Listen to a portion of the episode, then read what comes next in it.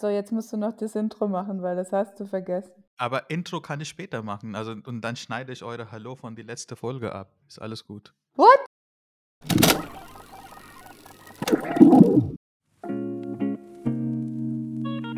Hallo. Gude. Servus. Grüß Gott. Tagchen und herzlich willkommen zu Wir sind Ohana, ein Podcast von den Deutsche Community für den Deutsche Community.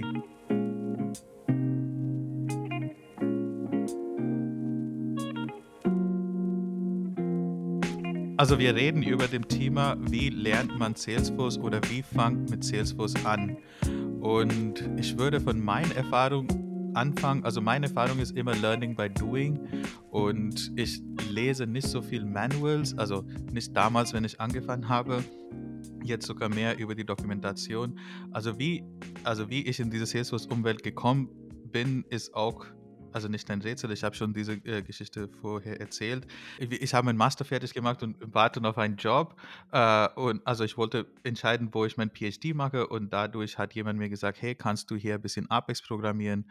Und so bin ich in Salesforce Welt gelandet. Das war 2012 und da gibt es auch keine Lernmaterial. Die Lernmaterien waren Blogs von Leuten wie Kier Bowden, Jeff Douglas, ähm, wer noch in 2012, Mohit Srivastav und, und alle diese Leute, die in 2012 das gemacht haben. Wenn, wenn jemand mir fragt, wie heutzutage Salesforce lernen, ich würde sagen Trailhead, der, also mit Vorbehalt, also der ist viel mit man mit Trailhead machen kann, aber wir haben einen Trailhead Champion zwischen uns. Ich meine, ich meine, wir, also wir fünf, ich, Menzinger, Stange und Karos Badges auf eine Seite und Sandos Badges auf eine Seite, oder? Können wir sagen, oder? Ja. Ja. so, Ich so, glaube ja. ja, also unsere Roughly. Badges, roughly, roughly nur sechs, siebenfach Ranger, weiß ich nicht, wie viel Super Badge er hat. Also er hat alles, alle, was oder? man Alle, alle, kriegen- alle. Ja, er, er kann alles kriegen kann. Hast du eigentlich auch noch Badges, die sind schon längst, gibt's schon nicht mehr, ne? Natürlich. Ja, klar, selbstverständlich. Die sind schon längst passé, vergessen. Werden die dann Ähm, eigentlich wieder abgezogen von deinem Badge-Count? Nein? Das passiert dann, wenn Salesforce das verkackt Aha. mit deinem Merch. Ein Profil-Merch mit Trailblazer Me, dann sind die weg. Das waren böse, böse, böse Themen. Aber wir schweifen, glaube ich, ein bisschen ab. Ähm, das mit den Badges ist, ist, ist ja nur deswegen, weil ich ja von Anfang an dabei sein konnte. Ja, und Spaß dran hatte und so über die Zeit einfach dran geblieben bin. In letzter Zeit mache ich ab und zu mal eins, weil ich Spaß dran habe. Äh, ich, ich lehne es nach wie vor ab, das Ding irgendwie mobil zu nutzen und Trailhead on the go, weil das ist irgendwie nicht so die Experience, die ich suche, um das Neudeutsch zu formulieren.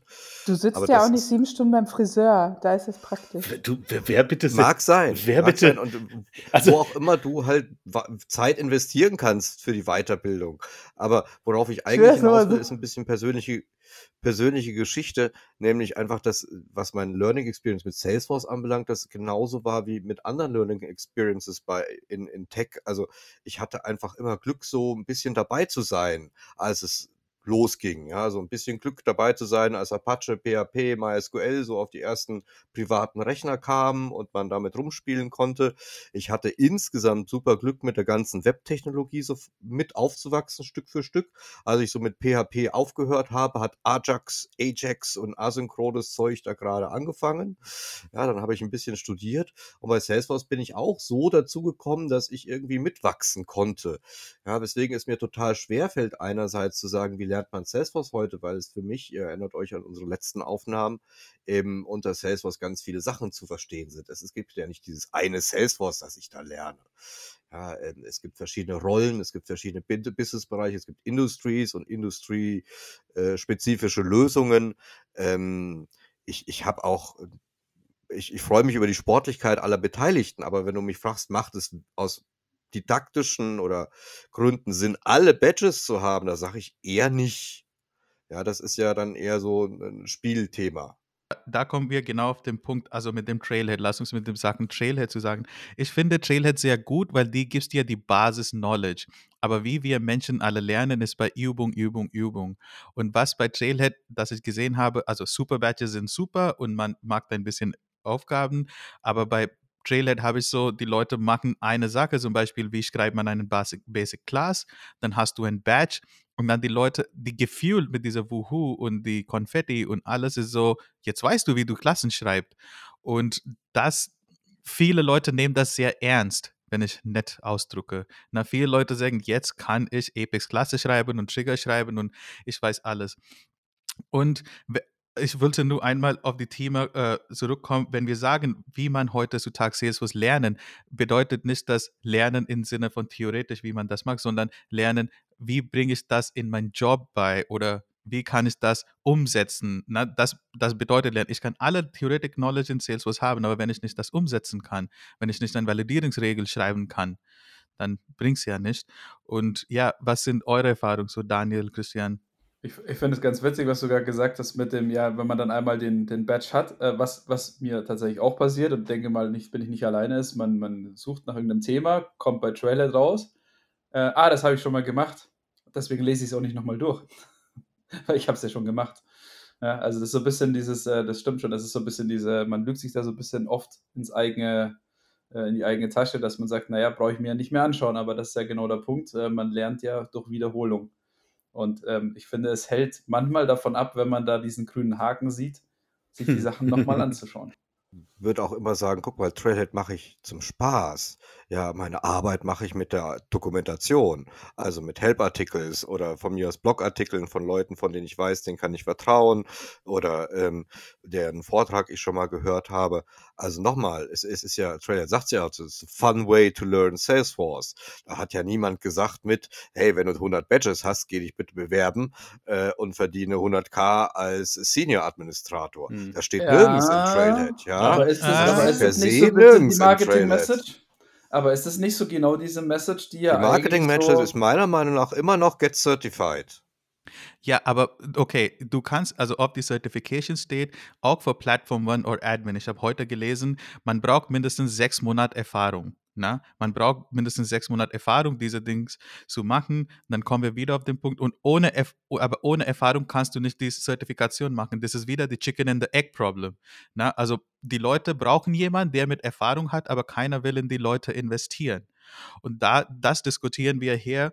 Wir müssen nicht auf die, auf die Punkte weggehen. Wie lerne ich Salesforce, sodass mir für einen Jobmarkt bereit macht? Ja, Learning by Doing. Warum lernen wir denn Salesforce?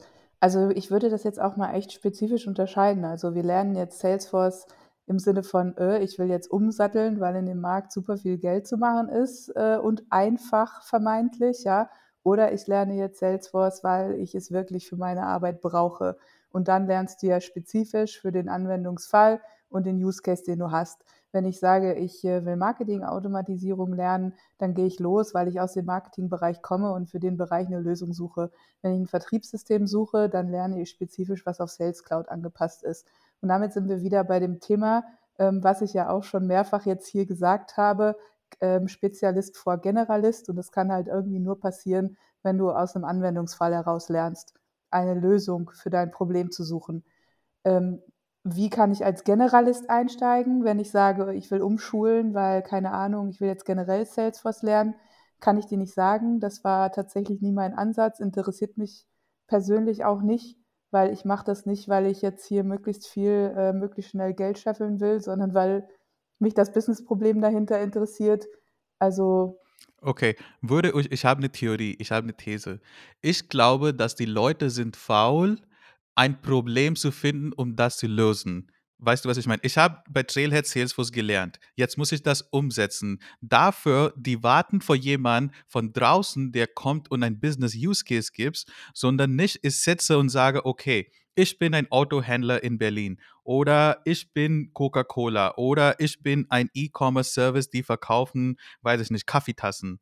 Na, wie würde mein Business ausschauen? Lass mich das ausdenken. Und wenn ich das gemacht habe, Leute, wenn Sie das hören, dann mag mal ein komplettes Org, wie ein E-Commerce für Tassen ausschaut. Und dann, also, und dann kann man so vorstellen, zu wie Person wie Daniel, der immer auf die Leute sucht und sagt, hey Daniel, guck mal, ich habe nur zwei Monate Erfahrung mit Salesforce, aber das ist ein Org, das ich gebaut habe. Das ist, das ist so, habe ich mir ausgedacht und, und, und so. Daniel, wie, also du in, in alle uns, in ne, in between all of us, du bist die Leute, du meistens Interview nimmst. Also was suchst du in dem Leute und was ist deine Schätzung, was in dem Markt jetzt ist? Äh, erlaub mir mal kurz die Frage kurz zu parken, weil was du gesagt hast, ist ganz interessant. Ähm, ja, du hast natürlich völlig recht. Ähm, also wäre schön, ein Businessproblem zu haben und das zu lösen mit Salesforce. Wenn ich mich erinnere, wie das bei mir angefangen hat, ähm, ich habe Salesforce, fand das sehr spannend als Plattform. Aber das, was Salesforce mir so mit der Sales Cloud gegeben hat, das hat für mich überhaupt nichts gesagt. Also ich habe keinen äh, Business-Hintergrund. Da waren Leads, da waren Opportunities, äh, da waren Accounts. Diese Begriffe allein haben mir schon nichts gesagt. Also ich, ich habe das wunderbar hingekriegt, da dieses Konzept mit, ich mache mir selbst Objekte und habe dann da die Datenbankabstraktion und, eine, und die Daten, äh, ein User-Interface, um Daten einzugeben. Das habe ich sehr schnell verstanden. Aber dieses ganze Gelump von Opportunity und Kundenvorgang und was auch immer, Vermögenswerte, das hat mir, das hat überhaupt nicht zu mir gesprochen. Das hat wirklich Monate ja. gedauert, bis ich überhaupt wusste, was, was, was, die von mir wollten. Ketzer! Ähm, und es ist halt, ähm, also auf der einen Seite kann man sagen, ja gut, diese lazy Bitches, die, äh, die kümmern sich nicht um scheiß Geschäftsprobleme und wollen einfach nur Geld verdienen. Aber da ist das auch nur die halbe, halbe Welt von, äh, halbe Ende von dem, ähm, von dieser Story. Was, sind das, was habe ich jetzt überhaupt für einen Blödsinn gesagt? Abgesehen davon habe ich ein fürchterliches äh, Swearword äh, hier Ja, Caro so gerade Daten, ja. Datenbankabstraktion. Ja, ja, so, also Datenbankabstraktion. Von der Geschäftsprozesssoftware und. Ach, du störst dich, du, du störst. Datenbankabstraktion. Ja, da bin ich ja schon mal ganz froh, dass du dich jetzt nicht hier am B-Word, äh, sondern an der Datenbankabstraktion störst. Da haben wir ja schon mal die erste. Was denn, wo, ich habe das, das völlig ja, danke, das bin Aber ich, ich, kann so das, ich kann das voll nachvollziehen, Daniel, ja. weil ich bin über die API zu Salesforce gekommen. Ja, ja, ganz genau, halt ganz API, genau. Ja, und dann hast du halt irgendwelche Objekte und schreibst halt irgendwelche Werte, ja. Und dann baust du halt irgendein Interface und Aber ich finde das geil, was ihr gerade also sagt weil das tatsächlich interessant ist, ja. Es hat irgendwann, und jetzt muss ich mich wieder als alter Esel outen hier, ähm, es hat irgendwann diesen Shift im Ecosystem gegeben von Menschen, die ähm, Salesforce kannten als Sales-Tool, von Menschen, die auf einmal mit dieser Technologie konfrontiert waren, weil sie in irgendeiner Art und Weise damit integrieren mussten, ähm, sich damit auseinandersetzen mussten. Und ich finde das total interessant, ähm, weil für mich tatsächlich ja Salesforce immer, ich meine, ich habe es verkauft, ne? Soll ich dazu sagen? Salesforce war halt Salesforce und ähm, Datenbankabstraktion, whatever, ich kann das Wort nicht mal richtig sagen.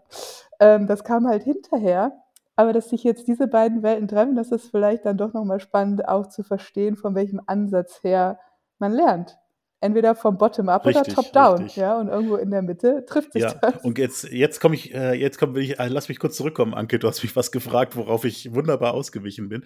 Ähm, was ich, äh, worüber ich mich, also wo ich glaube, wo die interessantesten Kandidaten sind, die das beste Potenzial haben, ist, äh, sind die, die irgendein Problem äh, an Salesforce herantragen und es damit lösen. Ähm, also solche, solche Menschen wie mich oder Christian, die halt einfach hersägen. Also ich wollte halt einen, einen Webserver mit Datenbank und User Interface den ich nicht den ganzen Scheiß mit Datenbankabfragen die ganze Zeit machen musste. Christian hat irgendwie eine API gesucht, die easy äh, läuft. Ähm, äh, die findest du auch manchmal. Ähm, aber das, äh, diese Art von Nerd erwarte ich nicht unbedingt. Ähm, ich freue mich, also ich sehe die interessantesten Kandidaten, sehe ich da, wo jemand tatsächlich ähm, mit Salesforce in der Lage ist oder versucht, ein Problem zu lösen. Und das sind interessanterweise, ich weiß nicht, irgendwer von euch hat es eben eingangs auch schon gesagt, das sind so die Leute, die eine bestimmte Frage herantragen, irgendwelche Spezialisten, Caro, von, von Caro kam das, ne?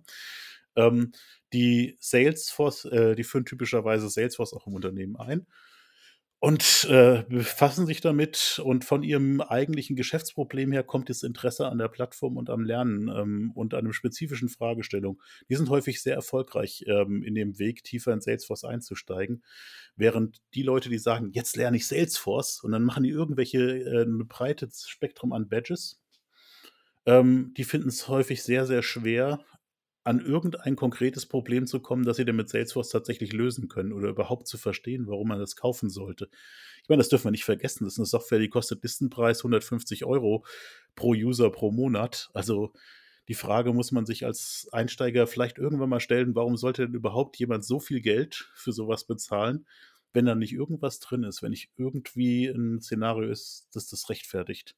So, jetzt habe ich, ähm, also das ist im Grunde genommen versuche ich, solche Probleme an Kandidaten zu bringen und zu gucken, wie gehen die damit um, wie transportieren, äh, transportieren die das auf Salesforce. Also du suchst quasi Problem-Solving-Skills. Ja, ja, äh, im weitesten Sinne auch das, ja, ja, klar. Also ich suche niemanden, den ich. Salesforce als ein Tool. Ja, sicherlich. Also die äh, schwierig ist es, glaube ich, also was wir in unserer Branche sicherlich nicht unbedingt brauchen, sind Leute, die das Problem und auch die Lösung schon erklärt bekommen müssen, um das dann einfach nur zu machen. Das, äh, das ist mir persönlich relativ zu wenig in einem, in einem beratungsorientierten Beruf. Ähm, also für mich, äh, ich brauche, also eh, ist halt halt, äh, als Partner ist man halt eben schon auch auf der Beratungsseite und dann ähm, kann man nicht fließbandartig Leuten Probleme hinlegen und die bauen das dann nach der Anleitung zusammen. Das ist relativ schwierig, finde ich. Also das ist nicht mein Anspruch, so wie, wie ich glaube, wie man sein muss, wenn man wirklich erfolgreich in dem Beruf ist.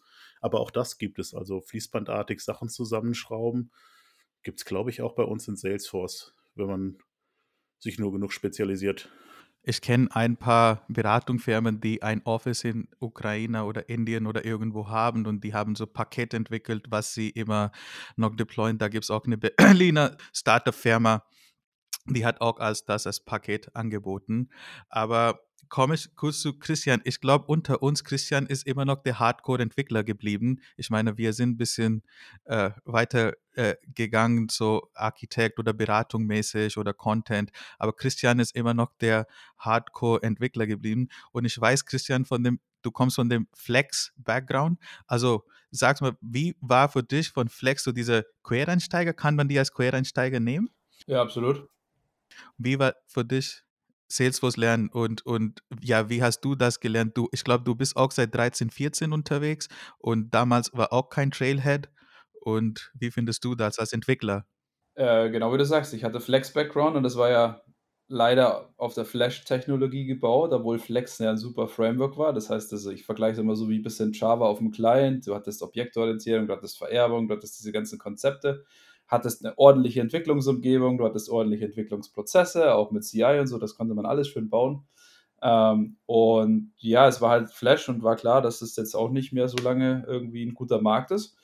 Und hatte dann zufälligerweise eine Echt, Anfrage war das da bekommen. schon 2013? Ja, ich Entschuldige, glaube, dieser wie, wie, wie, Ford on Flash gewesen? waren, glaube ich, 2011 oder 2012. Echt schon? Wo ähm, Wow. I, äh, Steve Jobs, genau.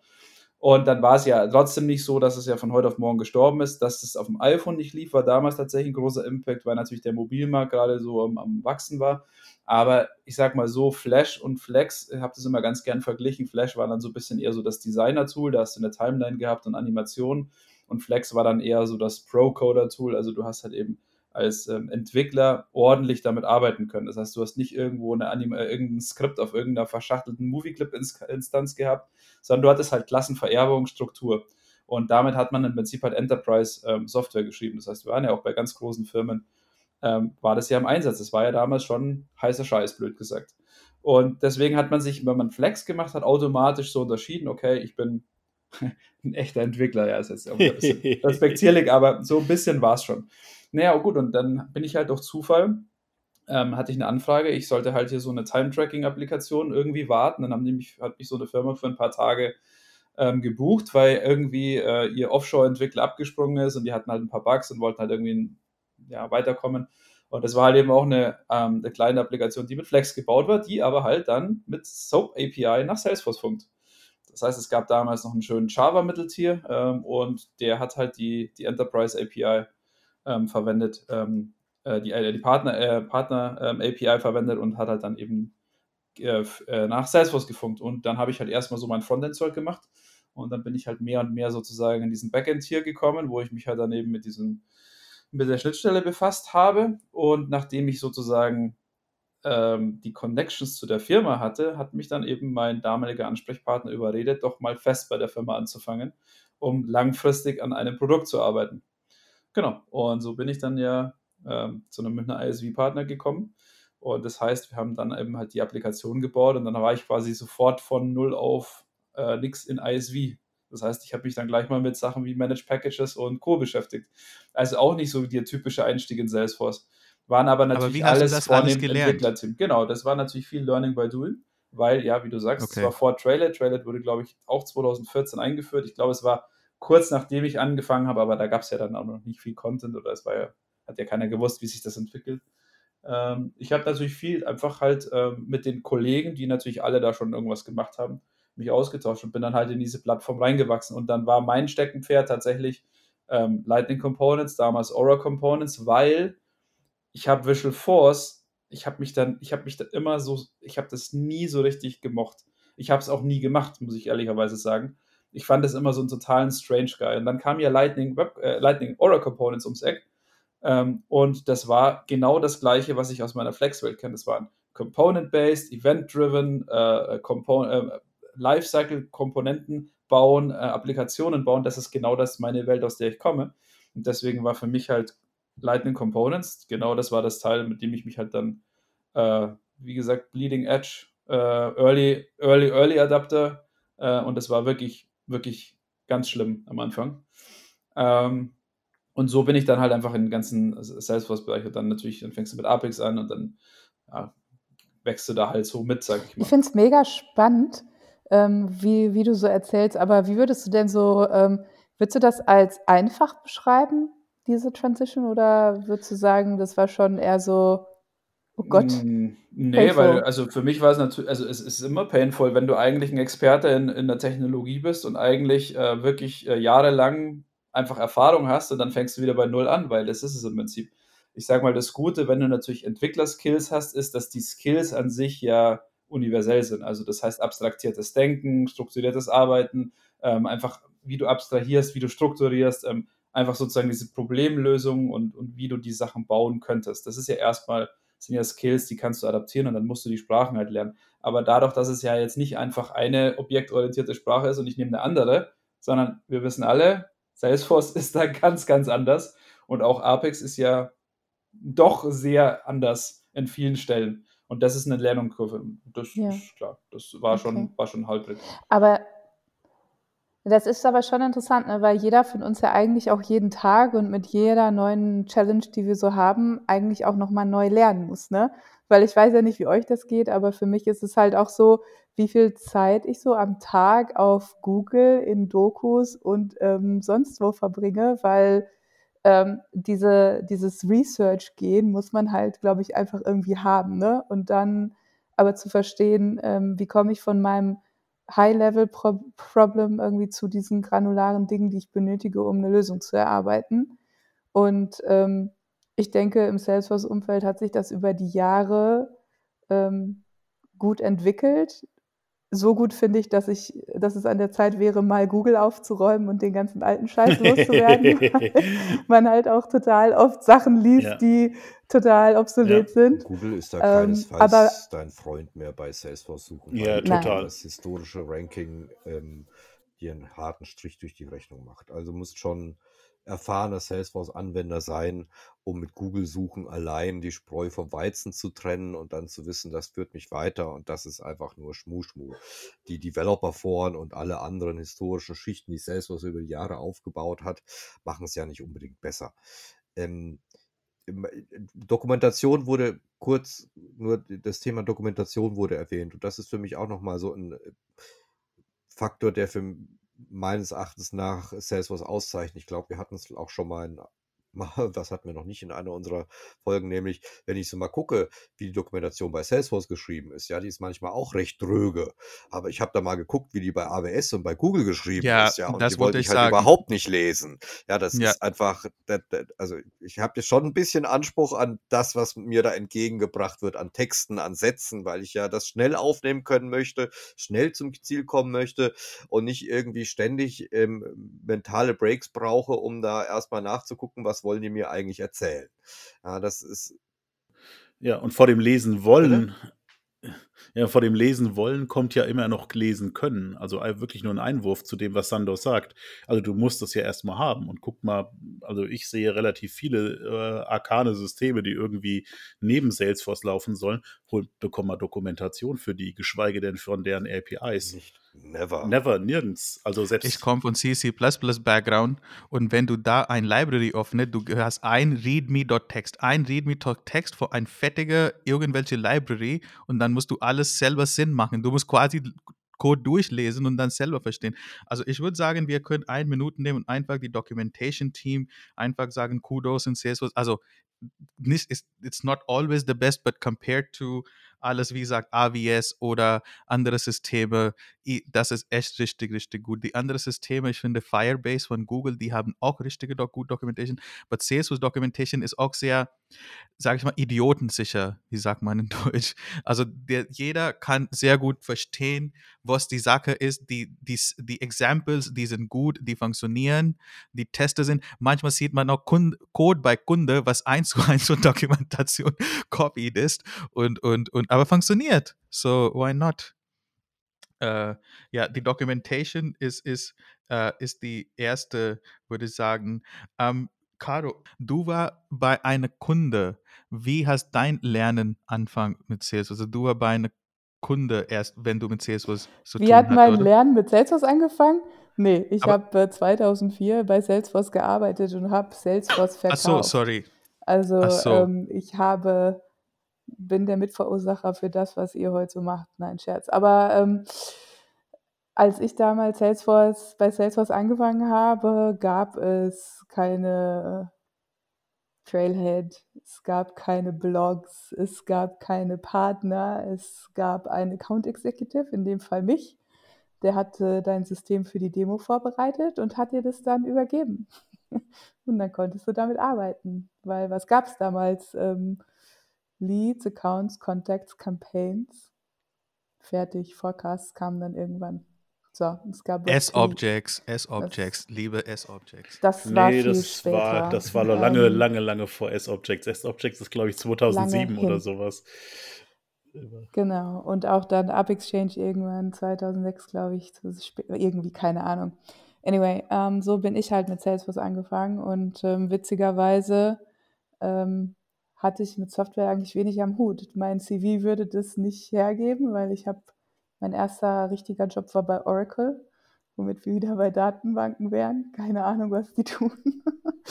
ähm, zu dem Zeitpunkt. Und ähm, ja, so auch bei Salesforce da haben die mich damals im Vorstellungsgespräch gefragt, und ähm, weißt du, was CRM ist? Und ich habe gesagt, nein, keine Ahnung. You're the man. Und Oder woman. ja, so, genau.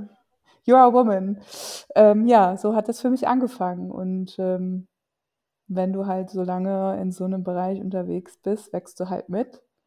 Ähm, und deswegen ist halt mein ähm, Steckenpferd Core-Plattform, weil der Rest ist, wie ich schon mal sagte, das alles angeflanscht, ja. Also ich kenne mich mit den Themen aus, die halt Core-Plattform sind und der Rest, äh, das lerne ich mir an. Ja, wenn dann solche Themen dazukommen wie so ein Loyalty-Cloud-Ding, dann setzt du dich halt hin, wie jeder andere auch, und du liest die dürftige Dokumentation, die zu dem Thema da ist, weil äh, es noch ein neues Produkt ist, und dann ist es halt Learning by Doing. Dann hast du Glück, wenn du eine Org hast, eine ähm, Dev-Org, äh, wo das drauf ist, und dann klickst du dir das zusammen und guckst dann mal, was passiert, ja. Und ähm, mit der Erfahrung lernst du dann halt. Das ist ein ganz dickes Ding. Das ist heute noch das so. Das ist tatsächlich ein ganz, ganz dickes äh, Thema, was du da gerade aufmachst. Weil ähm, Ankit hat es am Eingangs ja gesagt, was ist denn das überhaupt, Salesforce, was wir da lernen? Das kann ja alles Mögliche bedeuten. Und wir sehen zunehmend ja jetzt, äh, wir haben ja eine zunehmende große Zahl an Produkten. Äh, ah, Sandor war es, okay. Falsche Props an den falschen Menschen, auch in Ordnung. Ähm, die können wir auch mal teilen an der Stelle. Ähm, wenn du, wir, wir haben, ich schneide das, mein Freund. die, äh, die, die, die Story ist ja, ähm, Core-Plattform, wir haben das alle, also ich komme ja aus einer, ich habe das gelernt in der, ähm, als der Trailer ging gerade los, als ich das angefangen habe zu lernen. Das war ein Traum. Also es gab irgendwie 14 oder 20 Badges und ich konnte direkt loslegen mit einer Org. Ich habe auch das Force.com Manual Workbook durchgearbeitet, weil da endlich mal ein Szenario drin war, das Sinn machte für mich. Aber ich, ich konnte das alles, äh, ich konnte das alles schon ausprobieren. Und ähm, Marketing Cloud war dann das erste, wo ich nicht direkt eine Org hatte, äh, wo ich es mal ausprobieren kann, wo ich echt hinterher war, dass ich überhaupt beim diesen Partner-Org mal losgeschossen habe. Ähm, aber es gibt ja ganz viele Sachen, wo das nicht funktioniert, was wir, äh, was wir so typischerweise machen. Trailhead, schnell eine Org machen, eventuell mit SFDX die Features freischalten. Ähm, nominell steht da irgendwo, glaube ich, auch in der Lizenz, du musst die Features eigentlich irgendwo lizenziert haben, damit du sie in der, der, der, im, äh, eigen, auch benutzen darfst ähm, zum Entwickeln. Ähm, Sei es drum, der DevHub Das macht ist das. aber, sorry, sorry, ganz kurz nur, weil das ist eine ganz, ganz nette Anekdote. Es gibt ja jetzt diese Source Deploy Retrieve Library, also die haben die CLI ja quasi mit so Open Source, ähm, äh, also die CLI nutzt jetzt Open Source Libraries, die Salesforce entwickelt hat, um eben äh, klassisch halt Metadaten von A nach B zu schieben. Und da steht in diesem Handbook drin, dass sie ja das gleiche Problem haben. Salesforce release dreimal im Jahr, das heißt, es kommen neue Metadatentypen und die müssen diese Metadatentypen alle beschreiben. Da gibt es dann so einen riesen JSON-File, was alle Metadatentypen, die die API hat, beschreibt mit all ihren Quirks. Und da steht dann in dem Handbook drin, dass man sozusagen auch Pull-Requests machen kann für neue Metadatentypen, weil es sein kann, dass sie eben nicht alle Metadatentypen, dass sie es nicht testen können. Das heißt, Salesforce hat das gleiche Problem, dass also die Entwickler, die die Libraries für die CLI, das Haupttool der Entwickler, entwickeln, dass die nicht alle Features oder alle Typen irgendwo accessible haben. Das heißt, die haben Environment, nicht alle Environments, die Salesforce da so irgendwo im Petto Ja, hat. Das heißt, die richtig. sind da auch so ein bisschen auf Community Richtig, angewiesen, um richtig, die Gaps zu finden. richtig. Ja. Ja. Finde das nicht, es macht mich nicht happy. Es macht mich nicht, nicht happy, wirklich nicht. Es macht mich sehr, sehr traurig, dass das so ist. Also ich kann es ja verstehen, aber gleichzeitig ist ja Salesforce nicht 70 Jahre alt, sondern gerade mal 20. Ja, ähm, und äh, ich glaube, was, was wir haben, also wir haben ja gefragt, Salesforce lernen heute und ähm, wir haben gleich angefangen mit äh, hier Geld verdienen und, und ähnliches. Ähm, aber äh, mal, mal abgesehen davon, dass ich, dass ich eben sowohl mit Technik als auch mit Business groß geworden bin. Also ich bin mit einem Startup in Salesforce groß geworden, bin da mit den Bedürfnissen des Startups in Salesforce gewachsen. Also schon klare Problem Domain, ähm, auch klare Ziele. Ähm, und es mussten auch in schneller Zeit Lösungen her. Und für mich war halt Salesforce, ähnlich wie bei Daniel, halt befreiend oder halt empowering, wie man Englisch sagen würde, weil ich mich um so viel Scheiß nicht kümmern musste äh, und ganz, ganz schnell mit den Nutzern tatsächlich drüber reden konnte, was sie brauchen und was da noch so im Hintergrund passieren muss vielleicht. Und dann konnte ich mich auch schon an die Umsetzung setzen, ja. Und wenige Tage später gab es dann vielleicht schon ein bisschen wieder ein Meeting zum Testen. Also wirklich Rapid Development schneller machen. Das erstmal in einem kleinen Space, also hauptsächlich konfigurativ. Irgendwann habe ich gelernt, man kann auch programmieren. Ähm, und für mich ist nicht nur die Frage, wieso es Salesforce Leben ist, sondern für mich ist die Frage halt auch, wieso bin ich dran geblieben? Und ich bin halt dran geblieben genau deswegen, weil es so schön war, damit Leute und glücklich zu machen und ihre Business-Probleme, die sie ja auch emotional betreffen, ähm, irgendwie in den Griff zu bekommen und dafür halt dann Lösungen zu bieten. Und oh, wie geil, nicht nur Lösungen, sondern man kann darauf auch noch reporten. Und dann kann man sagen, ja, guck mal, darauf einigen wir uns jetzt und das sind unsere Zahlen und da arbeiten wir mal schön hin. Äh, und wenn ich unterwegs mit Salesforce was automatisieren kann, ja, fantastisch, dann tue ich das natürlich auch.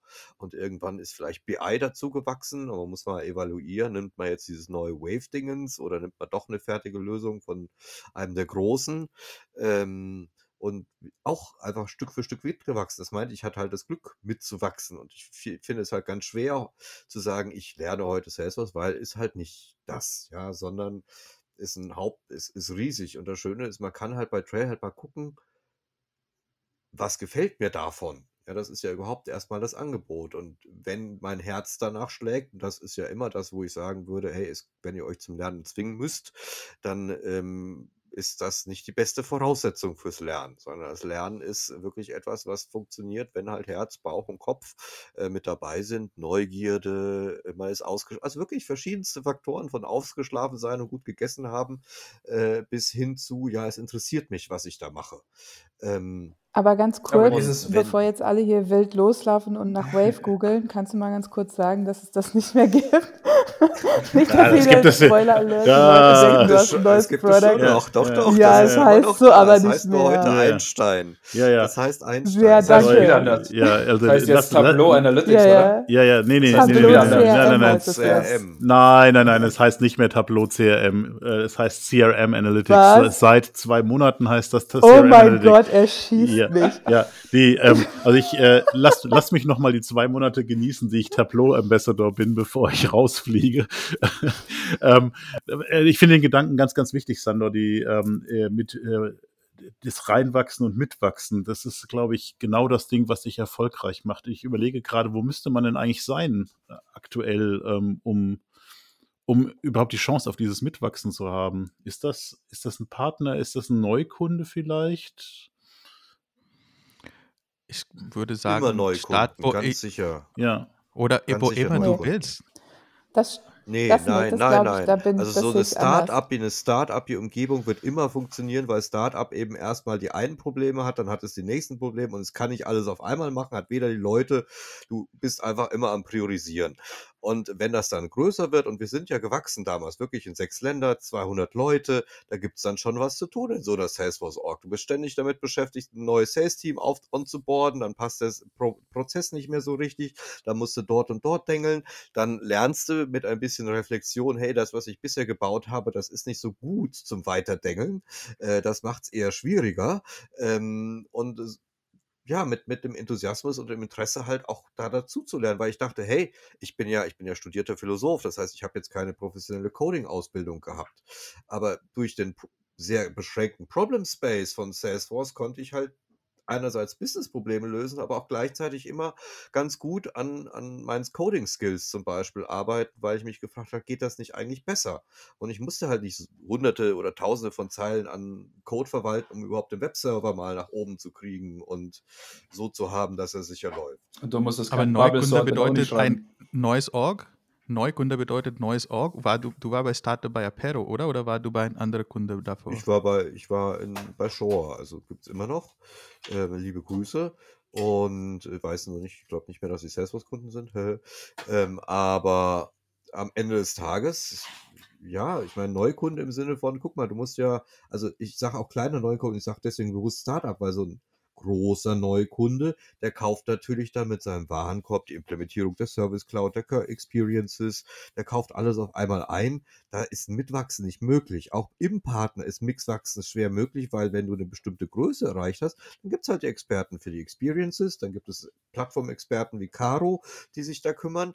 Ähm, da ist es echt schwierig, auch ein Gesamtbild zu bekommen, weil du bist halt nicht Daniel oder Christian mit dem Architektenhut und hast da überall die Haupt drin, sondern bist halt irgendwo auch mit drin und machst halt das, was gerade ansteht. Unter meinem, unter meinem Hut ist ja ein Hütchen mal gewesen. Das ist ja, ähm, ich habe das ja ähnlich auch wachsen können. Wir waren zu dritt, als, als ich mein Hütchen aufgesetzt bekommen habe.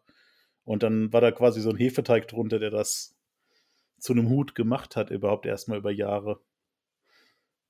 Okay, aber ich verstehe das, Sandor, dein Punkt, dass, dass bei Neukunde du hast mehr viel Möglichkeit und hast viel zu tun. Ich habe auch so gelernt, aber ich glaube, ich hätte mir gewünscht, wenn da irgendwelche ein Mentor wäre, sodass ich kannte sehr viele Zeit sparen, dass ich irgendwie so viele Experimente gemacht. Klar, man lernt mit dem Experiment, ich habe nichts dagegen, aber ich könnte, wenn ein guter Mentor, ich hatte einen guten Mentor wie du oder wie Daniel, dann könnte ich auch sehr viel Zeit sparen und auch mir andere Sachen, auf Das andere ist Sachen. Faulheit, tut mir leid. Moment, Das Moment, ist Vorsicht. Faulheit. Zwei Sachen, Nein, zwei nein, Sachen. nein, nein. Ich, nee, ich will dazu jetzt, ich will dazu jetzt gerade was sagen, weil Mentor ist schön und gut, aber bitte komm zu mir and know your fucking path. Komm nicht zu mir und erwarte von mir, dass ich dir die Welt erkläre, Genau. weil Ja. das ist Faulheit. Nein, ich nein. kann zu Daniel gehen, ich kann zu dir gehen, zu Sander und zu Christian gehen. Ich kann sagen, hör mal, ich habe hier ein Problem, so und so würde ich das lösen, wie würdest du das machen? Ja. Aber ein Mentor, der dir Zeit spart, Entschuldigung, I'm not google.com. Nein, nein, which is fine. So, Aber damals zum Beispiel, zum Beispiel, ich habe ich hab in Trigger alle Logik geschrieben. Ich musste ein Problem lösen, ich habe in Trigger eine Logik geschrieben. Drei Jahre später habe ich gelernt, das war nicht die Best Practice. Wenn ich einen Mentor oder jemand damals hätte, der hat mir gesagt, Anke, das ist ein sehr gutes Problem gelöst, aber dein Logik muss so und so bauen, dann wäre besser. Das meine ich. Ich komme nicht und dir sage, show me please how to make an Apex Class. Also das meine ich nicht.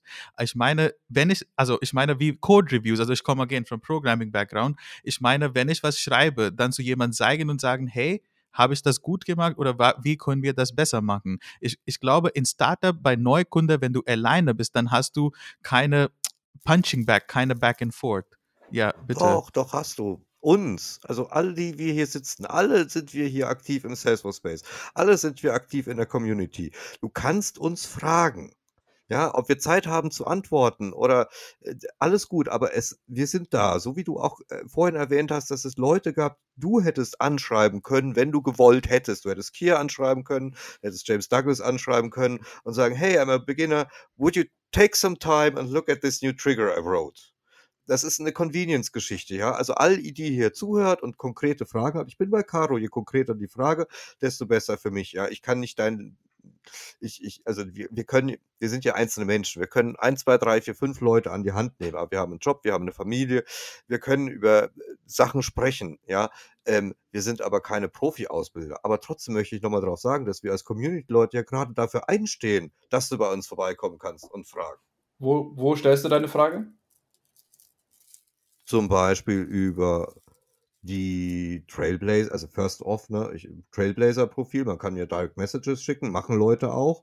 Es gibt LinkedIn, es gibt Twitter, ähm, also zumindest für mich persönlich ähm, äh, gibt's gibt's mich in Social Channels und uns beide, Christian, gibt's ja immer wieder live in echt, in Farbe, in bunt, München zum Anfassen mit ganz vielen anderen Subject Matter Experts, die man auch fragen kann. Und bei uns passiert das ja auch, Zum dass diese Fragen Anfassen? gestellt Zum- werden. Ja, zum Anfassen. Ja. Bitte nicht, bitte nicht anfassen, ohne zu Ja. fragen. Ja. Also ich, ähm, Ja, bitte keine Group Leader anfassen, ohne zu fragen. Ja, Richtig, ja. sehr wichtig. Ja, bitte kein Group Leader anfassen, ohne zu fragen. ja, das ist Ja, die, Daniel, du ähm, wolltest was sagen, sei, sei. die, ähm, also aus meinem akademischen Background, wir haben mal ein, ein, ein ziemlich, ziemlich dickes Buch gemacht äh, darüber raus, ob man nicht im, Ende, im Endeffekt aus dem Scheitern ähm, die größeren Schlüsse zieht und die, äh, die größeren äh, erfolgreicheren Wege aufbaut. Ähm, das, Klau äh, ich habe das, hab das zwar mit herausgegeben, aber ich glaube auch irgendwie dran, dass das ein richtiges Konzept ist. Und ich mache das nicht aus Spaß, äh, aus Spaß alleine, dass ich irgendwie bei mir auf die Visitenkarte schreibe, irgendwie äh, Fail Forward Guy oder Trial and Errorist. Ähm, das, das gehört schon irgendwie dazu, Sachen auszuprobieren und dann gehen die kaputt und dann weiß ich, warum die kaputt gegangen sind irgendwann und versuch's anders und finde einen richtigen Weg. Ähm, auf diesem Weg, glaube ich, also vom, aus dem Scheitern und auch realistisch einge- eingestehen, dass man irgendwo gescheitert ist, kommen die größeren Zyklen. Ich finde das ein ganz wichtiger Punkt in der Entwicklung, dass du lernst. Scheitern ist nochmal eine Nummer größer als Fehler machen. Ja, ja, Ich glaube aber, dass du beides meinst. ja, Also richtig. es gibt ja richtig. Scheitern im Sinne, man kommt nicht weiter und es gibt halt die regelmäßigen Fehler, die ich mache, die alltäglichen Geschichten, die mich langsamer machen, wo ich mal nachlesen könnte, geht das eigentlich anders, besser, schöner, hübscher. Ähm, ich könnte mal weniger die Textsuche benutzen im Code und mehr mit der Symboltabelle arbeiten, äh, weil das so viel schneller geht, etc. Kleinigkeiten bis hin zu großen Themen, ja, könnte ich mir ein neues Trigger-Framework reinziehen und wie etabliere ich das? Aber wir kommen ein bisschen von, vom Thema ab. Also, wie Salesforce lernen, haben wir erstmal wieder mal geklärt, okay, äh, bitte such dir doch mal aus, was dir Spaß macht oder wo du ein bisschen Herzblut hast und dann versuch dich da mal zu spezialisieren. Wobei wir natürlich, glaube ich, alle, die wir hier sitzen, sagen, Admin-Grundlagen, also Core-Plattform, was ist eine Validierungsregel, ja, was ist ein Flow, ähm, wie geht es mit einem Page-Layout oder vielleicht auch mit Dynamic Record Pages, ähm, das setzen wir schon alle voraus. Ja, also Ich würde ähm, sagen, einfach die, einfach die Curriculum for No-Code App Builder und die Administrator-Zertifikation, also die zwei Zertifikationen, wenn du einfach die Curriculum siehst, das ist quasi der Basis, oder? Erstmal. I Also, don't know. Ich bin da immer noch zwiegespalten, weißt du? Ich meine, so die, die, Bas die Basics sollte man vielleicht verstehen, aber vielen fehlt es halt einfach also daran, dass sie auch äh, verstehen, warum sie das machen. Ja, was nützt dir das, wenn du das kannst und du kannst es irgendwie nicht transportieren oder anwenden auf das, äh, wo es hinterher hingehört? Ähm, ich denke, man sollte schon die Brille aufhaben, zu sagen, gut, oder immer mit der Fragestellung rangehen, warum mache ich das hier eigentlich? Also was ist das ähm, Problem in Anführungszeichen, was ich jetzt hier äh, mit lösen möchte? Und zum ganzen Thema Flows machen wir bitte eine separate Folge, die äh, betitel ich dann Karos Rant about why she hates Flows.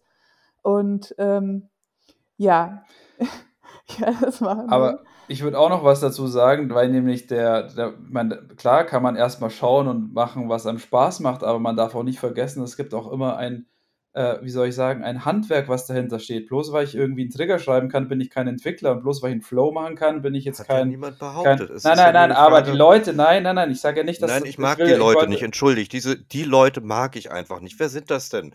Also Aber das will ich damit sagen und ich glaube, da haben Leute, wir ein bisschen ein? Problem. Da haben wir, glaube ich, an der Salesforce-Plattform in bestimmten Bereichen ein bisschen ein Problem, was natürlich aber auch durch Trailet und Marketing befürwortet wird, weil natürlich dieses von Unemployed to MVP in zwölf Monaten ähm, das ist natürlich schon so ein bisschen diese Story, die immer wieder durchkommt, so nach dem Motto, hey, hock dich halt hin, äh, fang halt an zu coden und schreib ein bisschen Dinge und dann bist du auf einmal ein Profi-Entwickler, ja. Und das ist aber eigentlich ein Ingenieurwissenschaft ist, ja. Und da sind wir, glaube ich, gerade bei der Coding-Schiene schon äh, im Salesforce-Bereich mit vielen Leuten konfrontiert, die das vielleicht nicht so sehen. Ich sage jetzt nicht, dass jemand, der quer einsteigt, das nicht kann, um Gottes Willen, gar nicht. Aber ich sage schon, dass eine gewisse, ein gewisses ähm, äh, Crafting dazugehört. Und dazu gehört zum Beispiel reflektieren, weiterlernen, sich Sachen anschauen und eben nicht einfach nur irgendwie ein Trailhead-Modul zu machen und zu sagen, jetzt kann ich coden, weil ich habe irgendwie mein Superbatch gemacht, sondern das ist einfach schon Die ein, ein Science Handwerk. behind it. Und du bist auch Ja, kein, du bist auch Und kein Business. Analyst, weil du einen Report in Salesforce machen kannst, ja. Also deswegen, es ist, glaube ich, schon so ein bisschen, dass dieses ganze Plattform und Marketing, es ist schon auf der einen Seite ja gut ist, dass man Leute ermöglicht, da auch quer einzusteigen. Auf der anderen Seite sollte ich mich aber schon noch immer fragen, äh, ist es wirklich auch das Handwerk, das ich beherrsche? Äh, und ich vielleicht nicht unbedingt äh, dann mich als, äh, als Profi-Entwickler ausgebe, wenn ich äh, einen Trigger schreiben kann. ich, ich, ich bin so jemand noch nicht begegnet. So, deswegen ist, ist dir das für mich eine schwierige You have a Diskussion. Ich bin sicherlich world ahead of Kandidat. Ja, Ja. ist ja gut. Ich hatte, ich, ich, weißt in Kandidateninterviews oder in, in, in, in den Situationen pellt sich da schnell raus, ja. Ich meine, das ähm, erleben wir dann. Außerdem äh, glaub, bin ich ja ein kleiner Optimist und sage, na gut, immerhin kann der schon diese Zeilentrigger schreiben. Vielleicht geht da ja noch mehr mit ein bisschen Zeit und Spucke und Geduld. Ja, also ähm, das, das darf man nicht. Und was mir halt völlig bisschen, ja, ich bin ja auch für Profi-Dasein und ja, ich bin für Expertentum und ja, ich bin für, ihr habt Developer-Orgs, damit ihr eben ausprobieren könnt, damit ihr nichts in Production kaputt macht. Ja, dafür bin ich auch und für Sandboxes. Aber zwei Sachen sind mir wichtig und Developer-Orgs sind ein gutes Stichwort. Erstens, wie accessible vieles ist. Marketing Cloud und andere Geschichten wissen wir, gibt Schwierigkeiten, aber im Großen und Ganzen schon seitdem ich Salesforce mache, war Try it out ganz ganz fester Bestandteil von diesem Produkt. Und Trailhead geht nur ein Stückchen weiter, finde ich, und sagt halt, hier lerne noch mal ein bisschen äh, geführt dabei. Aber wichtig ist bei mir, das ist ja alles nur, um den Einstieg zu schaffen. Und für wen schaffe ich den Einstieg? Ja, sicher gibt es den Java-Developer und so weiter, aber eigentlich schaffe ich doch Einstieg in diese IT- und Enterprise-Software-Schiene für Leute, die bis gestern da noch nichts mit zu tun hatten.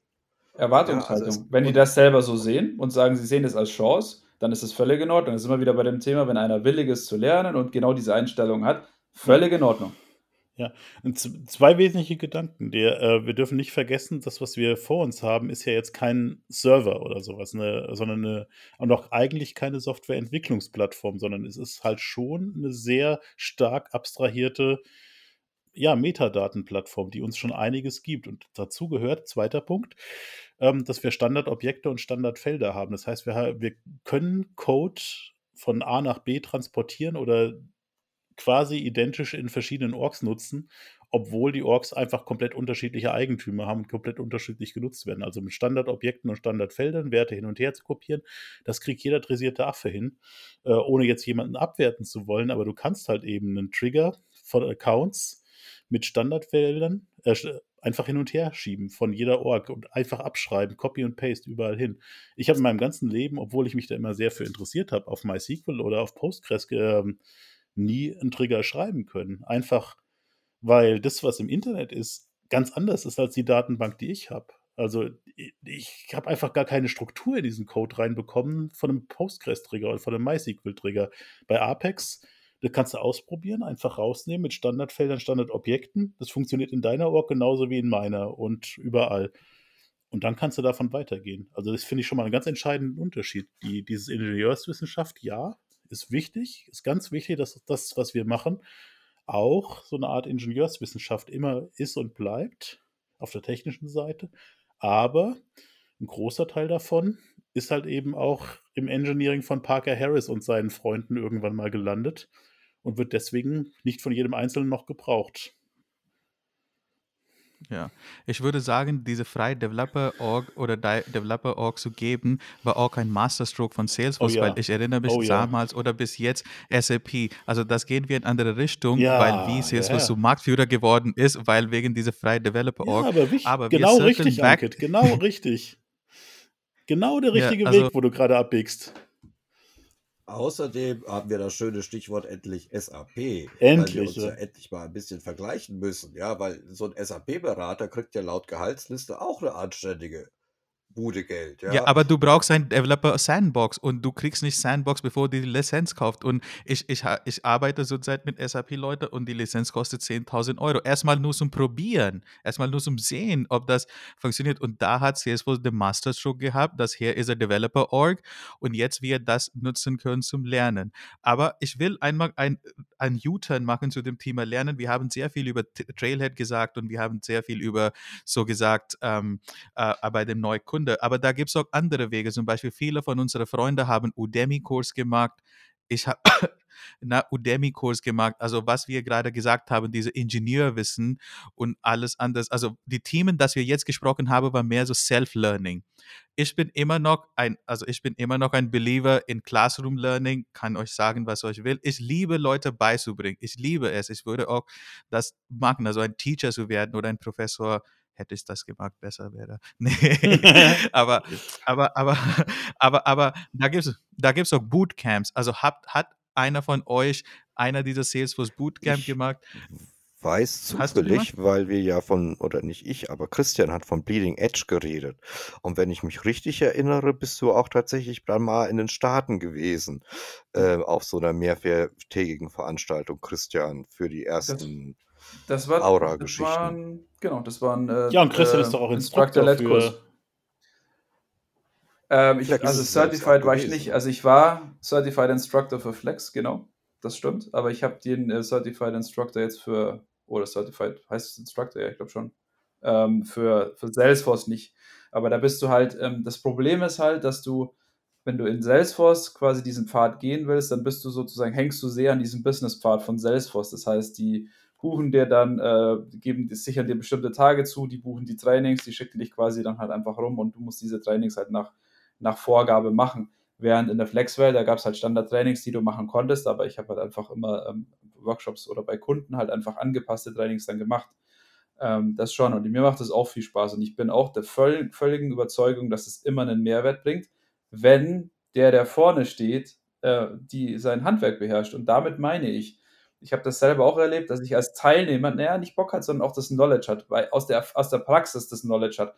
Weil ich habe nämlich selber auch ähm, Erfahrung gemacht, dass ich äh, in einer technischen Schulung war und dann hat halt jemand vom Marketing, hat halt die Slides präsentiert und klar, der kann erstmal den Talktrack, kann er irgendwie lernen und dann fragst du ihm eine Frage und dann ist er blank. Und da habe ich immer gesagt, wenn ich irgendwelchen Leuten was beibringen will, dann will ich wissen, was ich tue.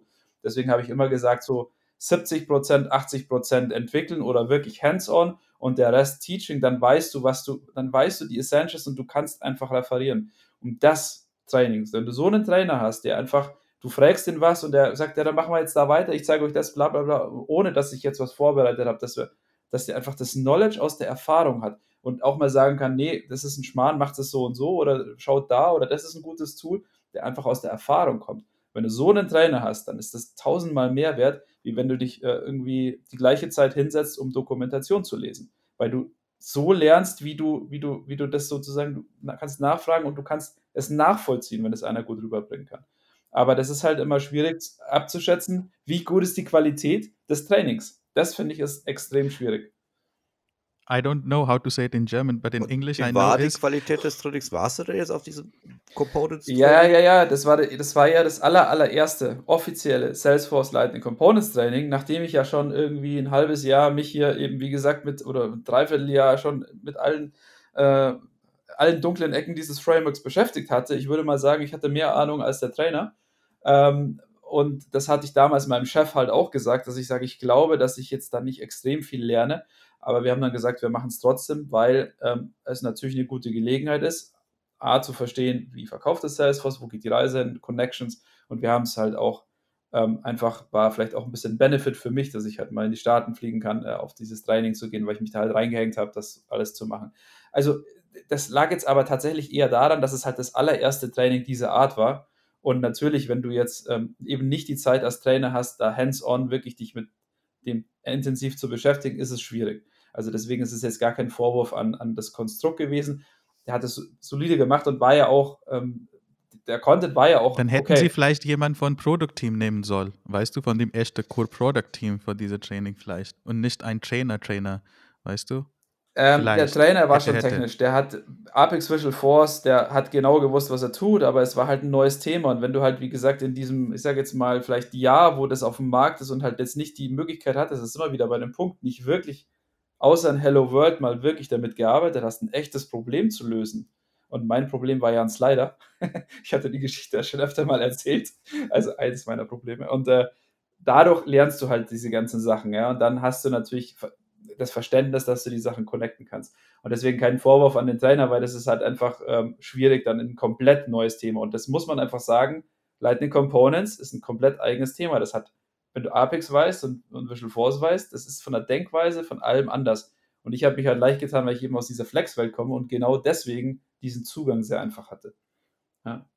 Okay, langsam kommen wir zu dem Ende. So, wir reden von Bootcamps. Also sind Bootcamps gut oder würde euch vorschlagen, also die Leute, die Zuhörerinnen und Zuhörer, die das hören, sie können auch wissen, da gibt es ein Bootcamp in Berlin, das heißt EMEA Bootcamp, da gibt es verschiedene Tracks, da gibt es so Salesforce Administrator Track, da gibt es Developer Track, wo euch über MuleSoft, was Daniel jetzt mag, dann könnt ihr euch mit Daniel studieren.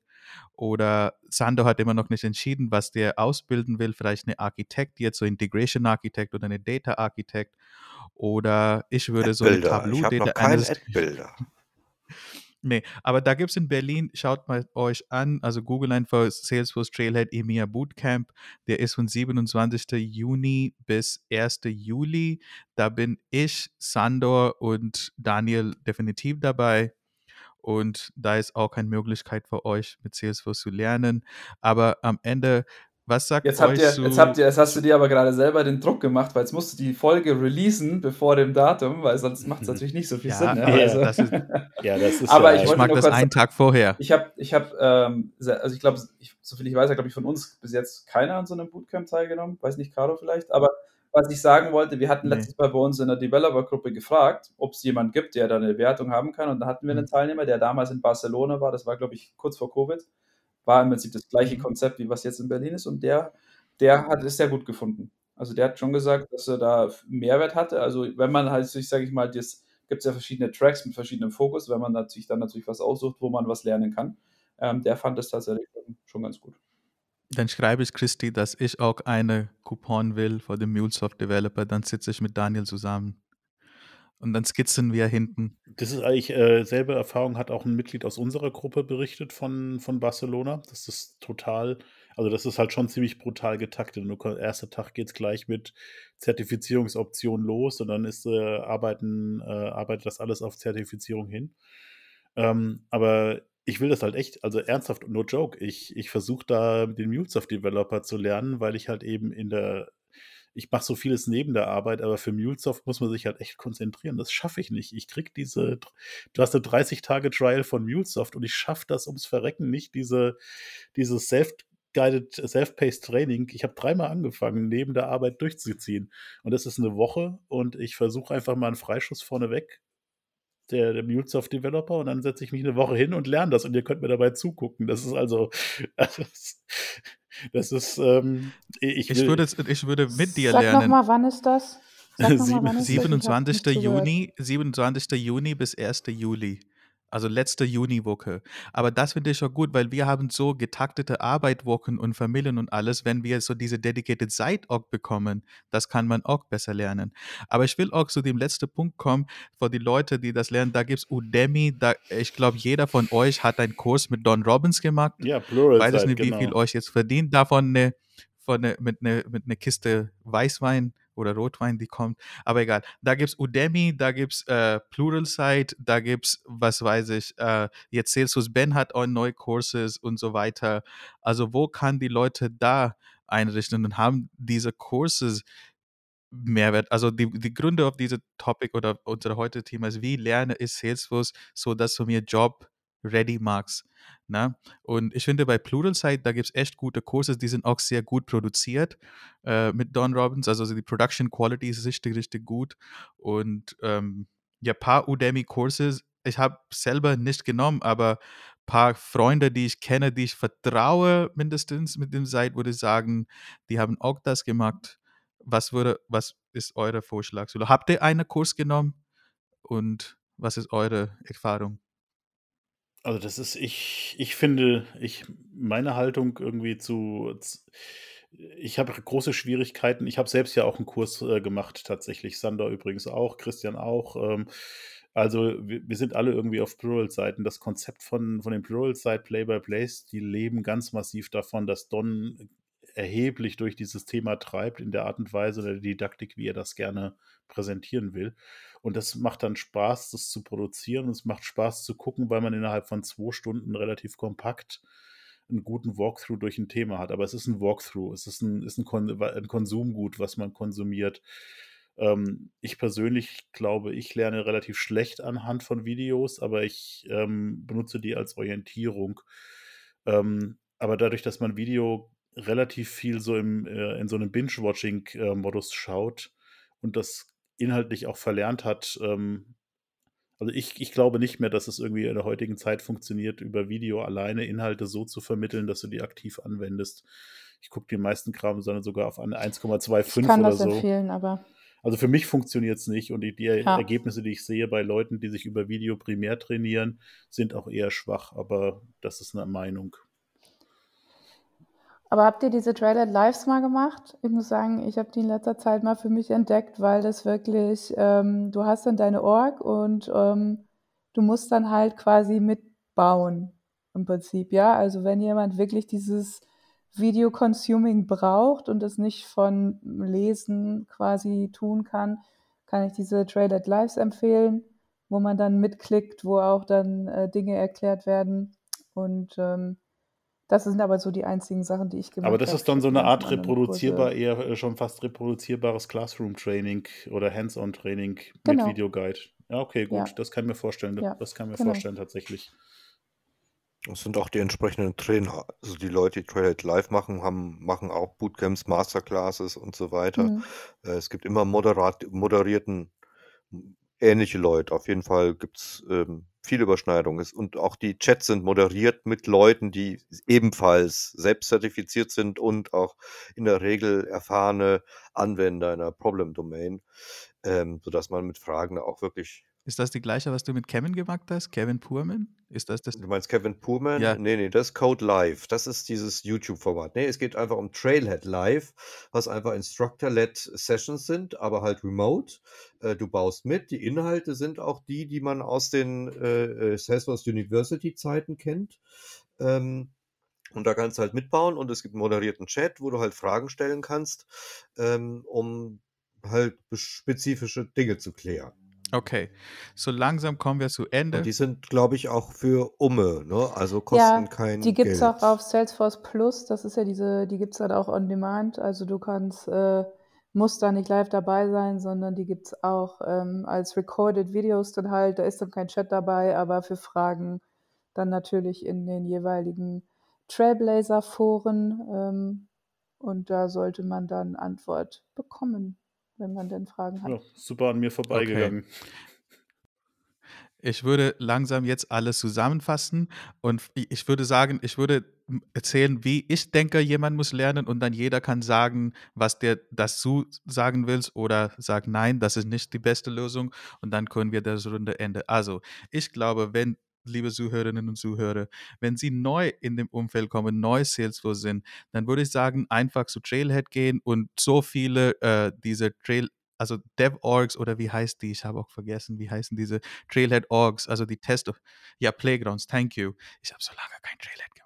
Ja, also so viele Playgrounds, wie sie möglich haben, machen und dann ein U Business Use Case suchen oder gehen sie auf Developer Forums und suchen, was die Leute Probleme haben. Und wenn sie ein Business Use Case brauchen, schreiben sie uns und wir geben das. Und für die Leute, die ein bisschen mit CSS-Erfahrung haben, aber wollen weiterbilden, dann würde ich sagen, so ein Bootcamp anschauen oder so eine Udemy-Kurs oder so eine Pluralsight-Kurs, wo euch denkt, okay, ich kann hier ein bisschen mehr, also diese Sache, ich kenne nicht zum Beispiel Marketing Cloud oder Tableau oder so, dann könnt ihr euch da weiterbilden. Das würde meine ja, Vorschlag sein. Was sagst du, Sandor? Du bist next in mein Screen. Ich würde immer vorschlagen, das zu fokussieren, was man auch wirklich anfassen und ausprobieren kann. Also beispielsweise gerade die Marketing Cloud Trails sind halt, klar, man soll, will den Leuten ja nicht ermöglichen, fehlerhaft an tausenden von Leuten E-Mails zu schicken, schon klar. Ja, aber das sind Ja. halt Mockups. Ähm, und bei den Developer-Orgs und Core-Plattform-Themen kannst du halt wirklich hands-on gehen. Und so sind Super-Badges auch ausgelegt. Deswegen gibt es auch keine Marketing Cloud Super-Badge, weil das halt nicht hands-on genug im Moment möglich ist. Und ähm, für mich war persönlich immer motivierend, halt zu sagen, ich habe halt ein echtes Problem, das ich lösen möchte. Das hat mich immer über die Motivationsschwellen getragen und halt auch ähm, resistent gegenüber Fehlern oder wie Daniel gesagt hat, Scheitern gemacht, weil äh, das, ich wollte ja trotzdem ein Ziel haben, also muss ich da irgendwie weiterkommen. Also wenn euch Vorschlag brauchen für Problemlösung, bitte an Daniel Stange schreiben. Der ist mit vielen Kunden unterwegs, kann auch viele Probleme geben. Einfach. Das ist richtig. Ich kann echt viel. Und die, Rech und die Rechnung geht dann an Ankit, Ja, ja, ne? genau, Dann, die- weil äh, Ankit hat gerade Free Consulting hier geoffert. Der, ah, der, da muss man fairerweise sagen, der Ankit ist echt ein großzügiger Mensch. Das, äh, also nicht, dass ich jetzt äh, Ankit für alle den Deckel bezahlt, aber ey, Ankit bezahlt echt großzügig für die, die Hilfen, die er in Anspruch nimmt. Das, äh, unser, unser Master ist schon ein, äh, ein sehr großer Menschenfreund und ein Geber eher als ein Nehmer. Ähm, der, ähm, der, ähm, ja, du, ich, ich, bin, ich, bin, ich, bin, ich bin, bin vermutlich auch irgendwann dran. Daniel, was sind seine Ähm, Vorschläge? Wollte mich jetzt aber nicht unbedingt vordrängeln. Also für mich ist, äh, für mich ist sehr wichtig, ähm, zum einen konkret zu wissen, warum, was ist das, was, was mich gerade antreibt, das, das zu machen? Warum, warum will ich das lernen und was will ich damit äh, bezwecken? Dass man, also neu äh, Code-Sprech sagt man da Purpose dahinter. Ähm, was, ist, was ist das, was mich antreibt, das überhaupt zu machen? Warum sollte ich das denn überhaupt tun? Also, warum sollte ich denn Salesforce-Admin werden? Nur weil man da viel ordentlich Geld bekommt. Wenn man da keine, keinen Sinn dahinter bringt, ist es schwierig. Ähm, und deswegen kann ich nur dringend raten, nicht nur vom Hören sagen, auf so eine Karriere zu setzen, sondern halt auch irgendwie eine Idee zu kriegen, was will ich denn da eigentlich machen und warum mache ich das eigentlich? Ähm, Hands-on ist für mich groß, äh, sehr wichtig. Ähm, Routine ist für mich ein ganz großes Thema. Du lernst so eine Sache, gerade wenn es komplexer und schwieriger ist, lernst du nicht dadurch, dass du äh, heute mal und dann vielleicht, wenn wieder Zeit ist und dann vielleicht, wenn wieder Zeit ist. In Trailhead, wie viele unfertige Badges habe ich wohl oder Playgrounds, die ich angefangen habe und nie wieder weitergemacht hatte, bevor und dann sind die irgendwann weg. Ähm, das ist ganz wichtig, äh, gerade am Anfang Sachen von vorne bis hinten zu Ende zu machen, nicht zu schnell durchhetzen. Also bei Trailhead halt eben nicht direkt runter zum Quiz und dann klicken, sondern halt eben auch versuchen, den Weg dahin zu verstehen. Ähm, aber Oder nur die Quizzes oder nur die Quizzes zu machen. Quizzes ja, natürlich. machen. Also ich meine, ich, ich, ich versuche auch immer nur die Quizzes zu machen, damit ich schnell den Sandor aufholen kann und trotzdem hat er noch mehr Punkte als ich, obwohl ich selten irgendwie zu kurz kriege. Ich weiß nicht, wo der die Punkte herkriegt. Also der, ähm, aber nee, aber äh, ganz ernsthaft, also in, in dem Moment, wo du was startest, lieber ein kleines Problem und dranbleiben und hands-on das Problem durchkauen, als alles machen zu wollen und irgendwo immer anzufangen. Ähm, das ist leider ähm, ganz so groß wie das, äh, das Portfolio bei Salesforce inzwischen ist, kannst du 100 Badges anfangen und trotzdem nichts gelernt haben dabei, selbst wenn du die irgendwie fertig kriegst. Kleine Sachen dranbleiben, dem Ganzen irgendwie einen Sinn geben, das hilft viel mehr. Also ich habe hab mal eine Salesforce auch gebaut, die gezählt hat, wie viele, wie viele Sprudelflaschen man aus unserem Wassersprudler rauskriegt, weil ich einfach wissen wollte, sind die vom DM oder äh, nur so halb, äh, halb so voll wie die von SodaStream Original oder so. Äh, ich meine, Ergebnis könnt ihr euch denken, das ist, da kommt halt raus, dass die alle ungefähr im Rahmen des statistischen Fehlers gleich voll sind. Aber ich kann es zumindest jetzt belegen. Also so ein Blödsinn kann man, kann man wunderbar auch in Salesforce abbilden. Alright. Caro, was sind deine Tipps für die Leute? Oh Gott, da fragst du echt hier den schlechtesten Lerner, glaube ich, in der Runde, weil ähm, was Lernen angeht, ich bin da total faul. Ne? Also ich lerne, was ich muss und dann auch nur Und du hast mehr faul Ich, ja, gesagt. bin sehr faul, was Lernen an, also so formelles Lernen angeht, ne? Das ist nicht so mein Ding. Also ähm, wie ich lerne, ist halt, ähm, wenn ich ein Businessproblem habe, was ich lösen will, dann kann ich mich da reinfuchsen und dann verstehe ich auch, und das geht so ein bisschen in deine Richtung, dieser Purpose halt, ne? Dann verstehe ich, warum ich das mache. Ich habe auch äh, hunderte angefangener Badges auf Trailhead. Ähm, wenn ich dann zum Beispiel bei diesen ganzen Programmier-Badges äh, vor meinem ersten, das klappt nicht, stehe, denke ich mir so, boah, nee, leck mich doch. Das ist mir dann zu blöd, weil ich halt auch nicht weiß, was ich dann damit anfangen soll, weil mich das nie im Leben interessieren wird. Also mein Tipp ist auch wirklich, ähm, die Area zu finden, die einen interessiert, weil dann kann man dafür eine Leidenschaft entwickeln und wenn man für ein Thema Leidenschaft entwickelt, dann ähm, ist das Interesse auch ein ganz anderes. Ähm, man trifft dann auch mehr auf oder kann sich dann auch besser mit Leuten austauschen, die ähm, dasselbe Interesse haben. Und das wäre auch mein Tipp, wirklich ähm, in den Austausch zu gehen, weil man lernt nicht immer nur durch eigene Erfahrung, sondern auch durch Erfahrung anderer. Und wenn das nichts hilft, dann ist geteiltes Leid immer noch halbes Leid. Und ähm, ja, genau. Ja, bei genau. so mancher Challenge äh, hat das auch schon viel geholfen. Ja, wenn du, äh, da hast du recht, wenn du, wenn du am Anfang Christian gefragt hast, ob das schwer war, von Flex zu, zu, äh, zu Salesforce zu kommen, dann habe ich mir, habe ich auch in mir reingegangen und habe ich mir gedacht, war das schwer? Und eigentlich war das nicht schwer, weil ich war so drin in dem Moment und ich habe so gesagt, boah, man kann nur in einer Liste damals nur 1000 Elemente haben oder 10.000 Elemente das mal. Wie kriege ich das denn? Mache ich auf eine Liste auf die Liste? Also wie, was wir alle hier das beschlossen haben, dass diese, diese Neugier und diese, diese ne, Selbstmotivation, das ist auch sehr wichtig zum, zum Lernen, um es beizubringen. Und damit kommen wir als letztes zu dem allerletztes zum Herrn Menzinger. Was ist eure Tipps? Und dann können wir die Folge rund schließen. Also ich komme natürlich völlig über die Leidenschaft. Ich meine, so bin ich auch zu Selbstbewusst gekommen. Ich war halt Entwickler und äh, habe halt eine neue Technologie und dann äh, lernt man halt die Challenges definitiv. Und ich glaube, das ist aber ja ein generelles, ein genereller Tipp, wenn man sich mit, gerade wenn man jetzt vielleicht einen Neueinstieg macht, dass man sich ganz genau überlegt, auf was ich mich fokussiere. Weil das Problem bei Salesforce ist, man ist sehr leicht, das deutsche Wort für overwhelmed. Ja, ja. Äh, sehr leicht, äh, man kommt sehr leicht in diese, überwältigt. Überwältigt, genau, danke. Man kommt sehr leicht in diesen, ich bin, boah, ich, ich, ich, das wächst mir über den Kopf das ist alles viel zu groß, viel zu komplex, weil es gibt so viele Sachen und wir haben ja schon in anderen Folgen gesagt, was ist denn sei es, was ist jetzt Slack oder Omni Studio oder also alleine die Auswahl zu sagen, wo, in welchem Bereich gehe ich denn rein, ist ja schon mal unglaublich. Und dann hast du die Release Notes und dann kommen da wieder 800 Seiten, äh, wo du sagst, boah, ich müsste eigentlich das lesen und bin da gar nicht dazugekommen. Also man ist da sehr, sehr schnell in so einer Situation, dass man sagt, boah, ich, ich, ich, ich pack das nicht, vielleicht, weil mir das über den Kopf wächst. Und deswegen glaube ich, ist die ganze Sache, dass man über die Leidenschaft und über das Interesse kommt, natürlich gut. Und das war jetzt auch vorher nicht respektierlich gemeint, dass ich sage, es ist ein gewisses Handwerk, um in einen bestimmten Bereich reinzukommen. Naja, wenn jemand leidenschaftlich ist und wenn jemand gut ist, dann wird er immer, wenn er offen für Kritik ist, offen für Lernen ist, wenn er offen für Austausch ist, dann kommst du immer an diesen, äh, an diesen Punkt, wo du dich dann auch als Professional irgendwann, sag ich jetzt mal, äh, bezeichnen kannst, weil du halt genau verstanden hast, wie das, wie das funktioniert.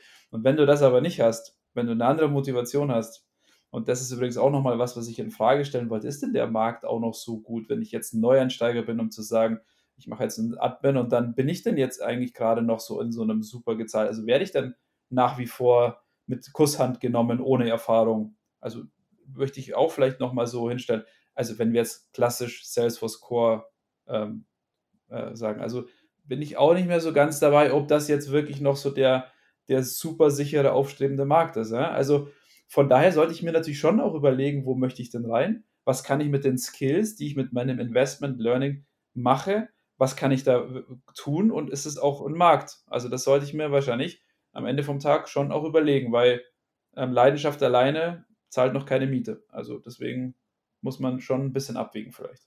Das ist, glaube ich, ein super Punkt, der mit der Reife vom, von unserem Markt irgendwie zu tun hat, weil ähm, je, also wenn du nicht mehr am Anfang stehst, wenn du nicht diese Chance hast, wie, wie Sandor in ein kleines Unternehmen einzusteigen, oder wie ich, also wer, welcher Kunde hätte denn den, äh, Archite äh, den Salesforce-Architekten, der gerade noch sein Handwerk lernt äh, und im dritten Monat ist, äh, den lässt man ja nicht bei irgendwie einem 50.000, auf einer 50.000 User-Org und sagt, okay, das wird schon gut gehen.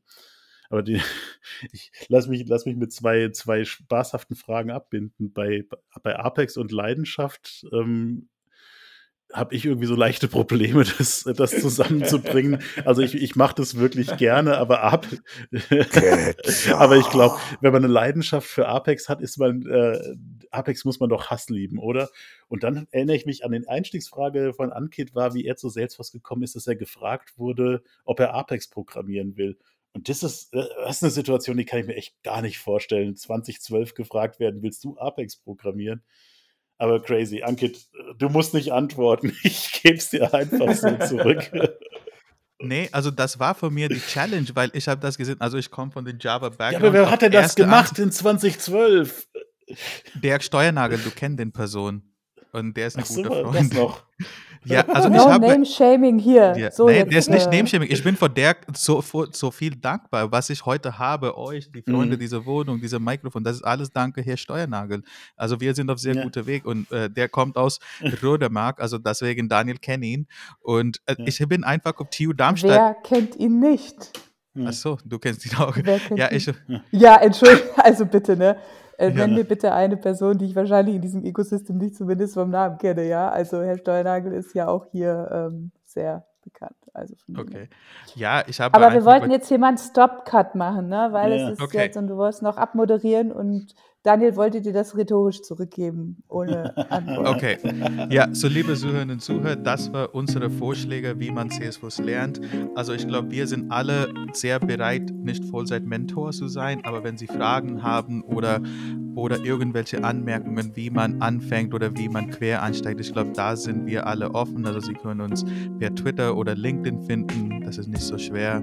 Und wie gesagt, da gibt es eine Bootcamp in Berlin, schaut euch das an.